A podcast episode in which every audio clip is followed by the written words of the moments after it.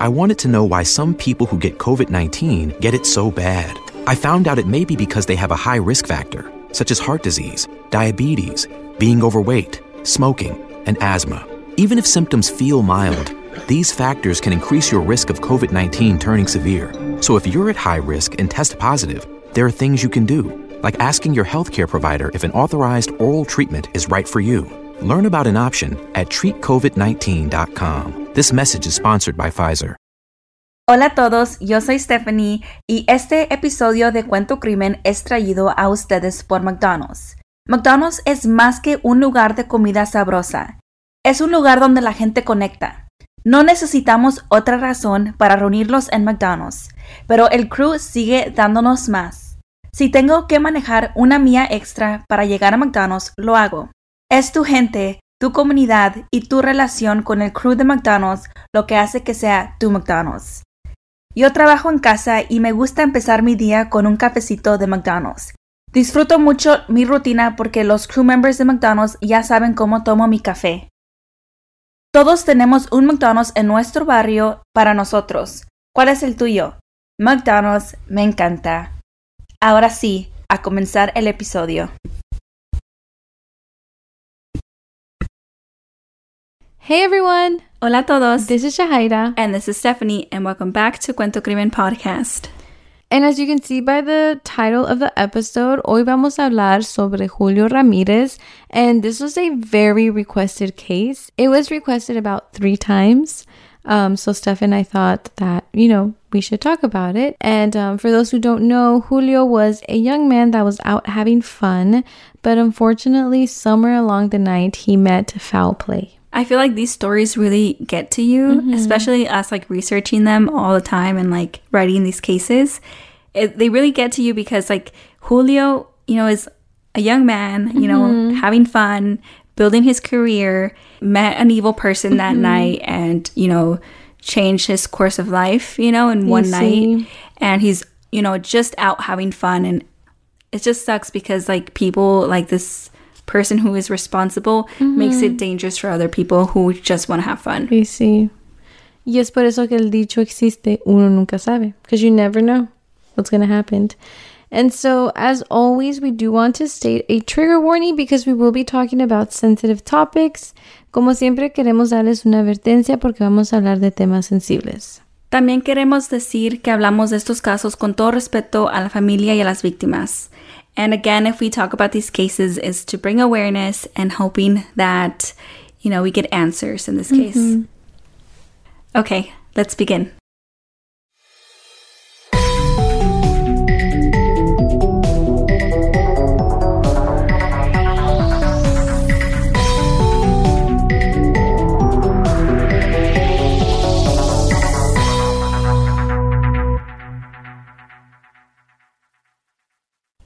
Julio Ramirez, of 25 years old, was born on August 16, 1996, and he was a Long Island, New York native, and his family was from El Salvador.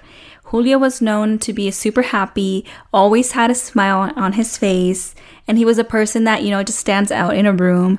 He was described as lovable, smart, a social butterfly, but nonetheless, he was always a careful person and super responsible. I feel like if you look at pictures of him, like his smile is just very welcoming, and you can tell you can that tell, he was full yeah, of life. There's like one photo that you can just tell. Exactly. Um, Julio se había graduado de Buffalo University and he had a dual bachelor's degree in speech and hearing sciences and psychology.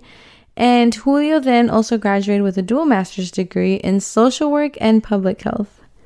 Claps, applause. Yeah. Yes. Dual bachelor's degree. Yes. And dual master's degree. He was not playing. he knew what he wanted. Yes. He was, you know, going after it and we he, love it. He accomplished. Mm-hmm. And so while in school, Julio worked as a resident advisor in Goodyear Hall, also at Home Goods, which Steph and I are big fans of. I knew Sorry. you were going to say. I mean, who doesn't get excited over Home Goods? But anyways, okay, sorry. And he was also an intern at the Rural Outreach Center and was a frontline greeter at Kenmore Mercy Hospital during the height of COVID. and as an advanced placement social work intern at ECMC. He has a good resume. Uh, Beautiful resume. Yeah, like, like spotless. yes, it's like star after star after star. He's like educated. He has experience. and it's his personality. Yeah. feel- you know, like yeah, he was probably driven and motivated, but his personality was also a big part of what got him there. Yeah, I agree. Mm-hmm. Y a los 25 años, él se mudó y estaba viviendo in Brooklyn, New York, and he was living his best life, you know? He was a social worker and he believed in serving underprivileged communities. We love that. More snaps. I love him, yes. Mm-hmm. And so, as we described, he was obviously and clearly a hardworking person. And even a hardworking person deserves a break once in a mm-hmm. while. And he was a social butterfly. Y le gustaba salir, le gustaba salir con sus amigos. And, and he liked having fun, like any 25 year old. And so on April 20th, 2022, él tenía planes de salir con un amigo, Carlos Camacho, and ellos tenían planeado ir a Hell Kitchen allí en Nueva York. And this was a neighborhood que era muy popular. Todos sabían que aquí es donde estaban las barras, los restaurantes buenos, and it was just a lot of like nightlife, a lot of activity. Y entonces ellos se juntaron como a las 7 de la noche and they were bar hopping, you know, going from bar to bar. And they were having fun basically all night. Y este, they visit uh, three venues all within half a mile of each other.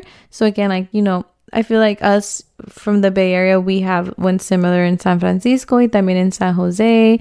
Um, and so, yeah, so they ended up at Rise Bar, que era un gay cocktail lounge. They went to Mickey Spillane's, which was a bar and restaurant. And their last bar was Ritz Bar and Lounge, which is again a gay venue located in the neighborhood restaurant row.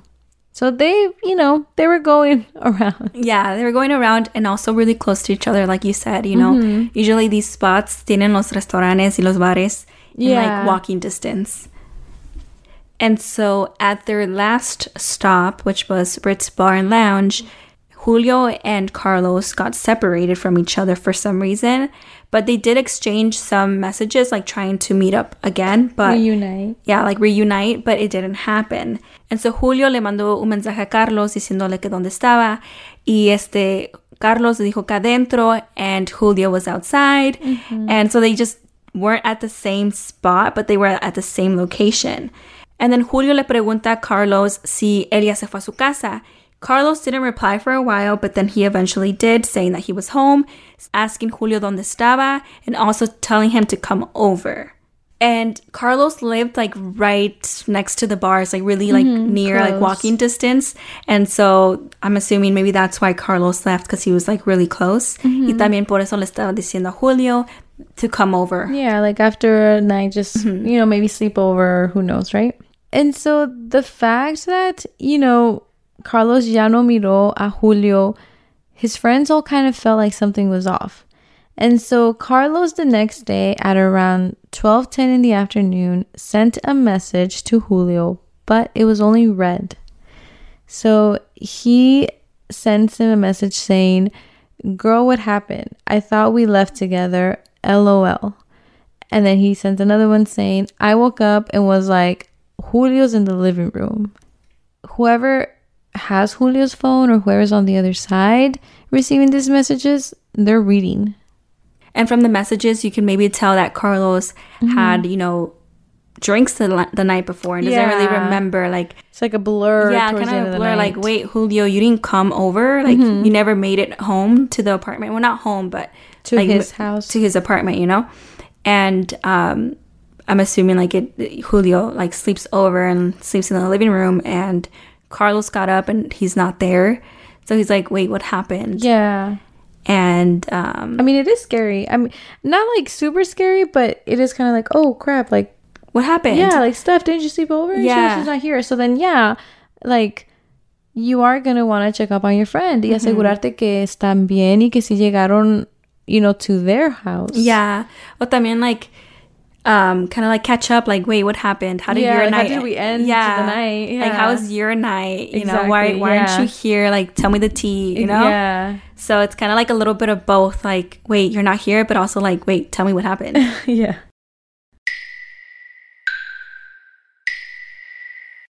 And so yeah, al ver que los mensajes los están leyendo pero nadie le está respondiendo, Carlos is starting to get like antsy and worried, and he's actually not the only one that had a bad feeling. El día que Julio desapareció, él también estaba mandando mensajes de texto con una amiga, Shiva Campbell. But again, he stopped sending messages around 10:25 p.m. Esto no la preocupó porque son las 10:25 de la noche and Julio is out, you know, like mm-hmm. drinking at bars. So she wasn't worried about it because it kind of made sense. Like, you know, he was He's too busy yeah. to reply. Pero lo que sí le preocupó a ella fue que a las 3:46 de la mañana, el 21 de abril, she received an alert popping up saying Julio stopped sharing locations with you. Yeah, that's It's I feel like it's a big deal it, because yeah, it's a big deal. once you start um como se dice sharing locations with someone, you know, the moment they stop it's like why? Why? you know, like, huh? yeah, I, I agree. And then also porque, you know, leímos que they've been sharing locations for years. You know, they were friends since college. Yeah. So it is just kind of like a trusted friend that, you know, has your location. There's no reason for them to like Stop. unshare it. Yeah. Like I have Steph's location and I feel like if you were to stop sharing locations it'd be like Steph. And also, like, I have nothing to hide from yeah, you. exactly. Like why would I not want Yeah. you to know where I'm at? I don't you know, like So, you know, now we have two friends and they are both getting this off vibe, this bad vibe. Y entonces Shiva continues to text Julio throughout the day. And I feel like it's also just like making sure that they're okay, you know, like there's no bad blood as to why he stopped sharing location. And she was texting him still on April 21st. And she was asking where he was and if whether or not he was okay. Again, you know, just want to know if he was okay because, you know, the location, the, the stop sharing location, like really threw her off. So she was concerned. And her concern grew when she noticed the color of the text message she sent him. They had turned from blue to green, which you know, like if you have an iPhone, if you're an iPhone user, you know like something like something's weird, you know, like something doesn't feel right. Or it could also just mean that his phone had been turned off and it doesn't have signal, you know, so Yeah, I guess it's like son muchas cosas. First, you know, the location, Mm-hmm. and then also like the messages turning green. It's like It's you don't have service, or what's going on? Like, are you avoiding me? But or Yeah. or are you in am I danger? blocked? Yeah. But no, I think she kind of had the gut feeling because like they weren't on bad terms. You know? yeah, so she just wanted to know like know what's going on. what's going on. I mean, I feel like yo también me desesperaría no saber, you know? Like this morning, actually, I was texting my sister and it turned green. And so I like instantly called her and was like, Why are your messages green? Are you okay? She's like, Oh, yeah, I don't know. Probably don't have signal. But you know, it's always mm-hmm. just like, it's odd because you're you're used to the blue bubbles. you know? exactly. Y también el hermano de Julio, que se llama Carlos Ramírez, le trató de hablar a su hermano on April 21st, like that evening, but his call didn't go through. He didn't think it was too odd, but you know, that's just something to add. Mm-hmm. And the next day, el 22 de abril, el hermano de Julio, Carlos, um, recibe una llamada and it says to rush home. He then finds out that his parents received the worst phone call ever. They received a phone call from a medical examiner at Mount Sinai in Manhattan. They called Julio's father to notify him of his son's death. They told him that he was dead for a day now, but that it took them longer to identify him because he had no phone, no ID, no mm-hmm. nothing. And then later, the family learned that they labeled the cause of death as a possible drug overdose, but then later it was changed to, and I quote, pending further study. As a parent, I imagine a phone call like that must be really, really hard. You don't expect it. No, I mean, why would you? Yeah, and like your successful son, Yeah. like living life and working and Had a lot going for him. Mhm, like you you don't expect it. Mm-hmm. So now we probably all have questions like, so what happened? So this is a little bit of how Julio's night went the night that he disappeared. So a nearby camera at the last bar which they went to, which was Ritz Bar and Lounge, it showed Julio walking away from the bar with three unidentified men at around 3:17 in the morning, and all four men got inside a taxi. And a little bit later, that's when Julio stopped sharing his location, and this was at 3:45 a.m. Mm-hmm. And about an hour later, after the security video, just after 4 a.m., the cab approached a police officer in Manhattan's Lower East Side. And the taxi driver said that his passenger was unresponsive. The officer and EMS personnel tried saving Julio's life, but he was later pronounced dead at a nearby hospital at 4:49 a.m. on Thursday, April 21st. And at this moment they didn't know who he was, so they named him a John Doe. He didn't have his cell phone or wallet or glasses or watch. He had nothing with him. His brother Carlos Ramirez said that in the days after his death on April 25th, his family went to Julio's apartment to pick up Julio's stuff. And he grabbed his laptop to try to, you know, maybe get any clues. Maybe there was something in there. Y que Carlos allí notó que su contraseña de su Apple iCloud había cambiado. And along with that, he also noticed strange money transfers in his brother's email. And they noticed that his bank account was drained. Whoever was accessing his money had spent over $20,000. And, you know, they were purchases from designer shoes. There was money spent at a spa, fancy dinner, kids' Jordan shoes. And all of this, it was clear that it was not Julio. Yeah, and and it's like fancy dinners. Mm-hmm. Like I, I wish they can like know which restaurants and try to get like yeah. footage from there if they bought it like in person. Uh, that's really smart stuff. You know? Yeah. So here's where we think that maybe um, Julio was targeted because they were planning to rob his money or like that was the purpose. Like a motive. Yeah, motive. And that is what his family believes. Like ellos creen que Julio fue drogado y después fue asaltado por los tres hombres con quien iban con él inside the taxi. Authorities are saying that they believe this could be tied to a robbery ring. And this ring is targeting people in Hell's Kitchen neighborhood who had been drinking. And they say that, you know, they accomplished this by one of them posing to be a cab driver. Mm. And, you know, the victim gets into the cab. And that's where, you know, they find out that it's, you know, a They bad do. situation and like the cab driver's in on it. But also, like in this case, we're not sure if the cab driver actually is in on mm-hmm. it. We couldn't find too much information on that. And that's kind of scary to think about because, like how you were saying stuff, like si uno sales para divertirse, you know, like just go with the flow for the night, and there's just someone out there just stirring the trouble, just you know, disturbing the peace. Yeah. like it's scary. Um, investigators are looking into this. Y la familia de Julio dice que they want the police to show the surveillance video because they hope that someone can recognize one of the three unidentified people. And honestly, they probably should. Like this mm-hmm. should already be happening. Yeah, I agree. Like, why why aren't they releasing it if they if they themselves don't know who they are? Exactly. Another theory is que la gente piensa que Julio was a target because he was gay.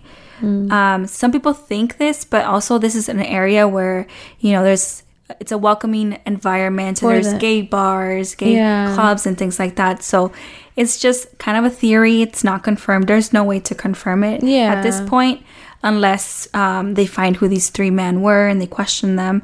But we did want to, you know, mention this theory. Because, you know, it could also just be someone going out of their way and, you know, coming to the safe space and just targeting anyone who's there. Mm-hmm. Yeah, that's a possibility. Yeah.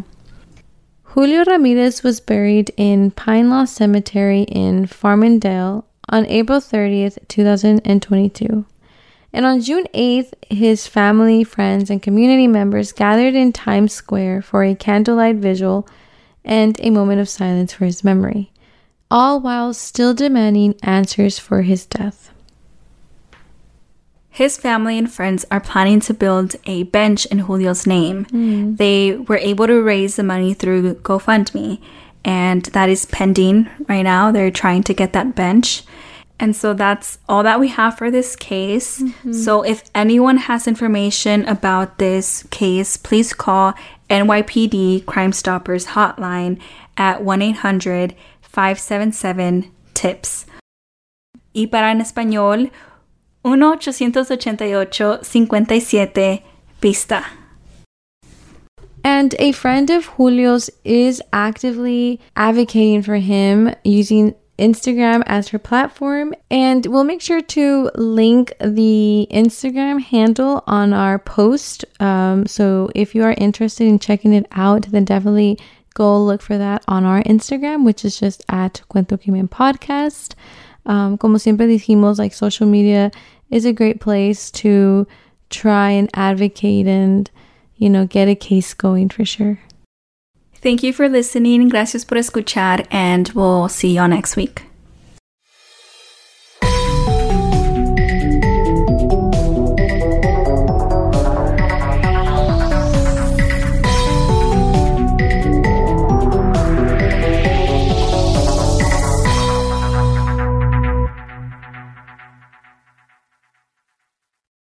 What's up, guys? This is the Unnoticed Podcast with your host George and your host Ricardo, where we get straight into pop culture, true crime, conspiracies, and scary stories, making you feel like you're right in the room with your homies. And you can find the Unnoticed Podcast on all platforms. And with that being said, welcome back to the spot. Don't make it hot. We love you, even if you love us or not. Ah.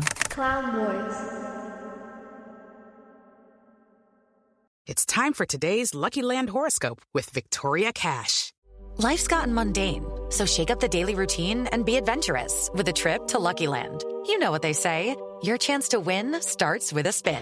So go to LuckyLandSlots.com to play over 100 social casino-style games for free for your chance to redeem some serious prizes. Get lucky today at LuckyLandSlots.com. Available to players in the U.S., excluding Washington and Michigan. No purchase necessary. VGW Group. Void where prohibited by law. 18 plus. Terms and conditions apply.